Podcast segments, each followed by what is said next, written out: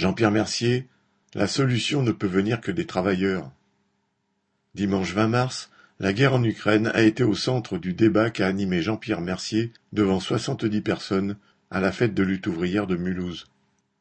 Travailleurs de PSA, cheminots, étudiants, tous se sentent concernés par le sort des populations ukrainiennes et russes qui subissent de plein fouet cette guerre. Certains proches sont même allés porter des colis en Ukraine et ont été choqués par la proximité des combats à quelques heures de voiture. Chacun ressent déjà que la guerre a des conséquences pour les travailleurs partout dans le monde. La crise économique risque encore d'empirer du fait de l'interdépendance des différentes économies nationales.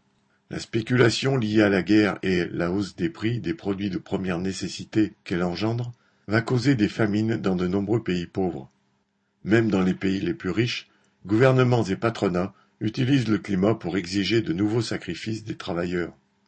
Même à l'hôpital de Mulhouse, comme l'a raconté un infirmier, la direction se sert de la guerre pour justifier la pénurie de matériel qui n'est pourtant pas une nouveauté. Comme l'a dit un cheminot, la direction de la SNCF donne des consignes pour accueillir les réfugiés ukrainiens, mais non les autres. C'est, en fait, trier les réfugiés entre les bons entre guillemets et les mauvais entre guillemets. Jean-Pierre a dénoncé un tri révoltant, affirmant notre solidarité avec tous les réfugiés.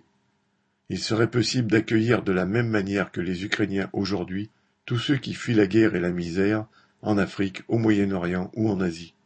C'est la responsabilité de l'impérialisme, fauteur de guerre partout dans le monde, si, du Mali au Yémen, les guerres économiques se prolongent par des guerres avec la peau des peuples.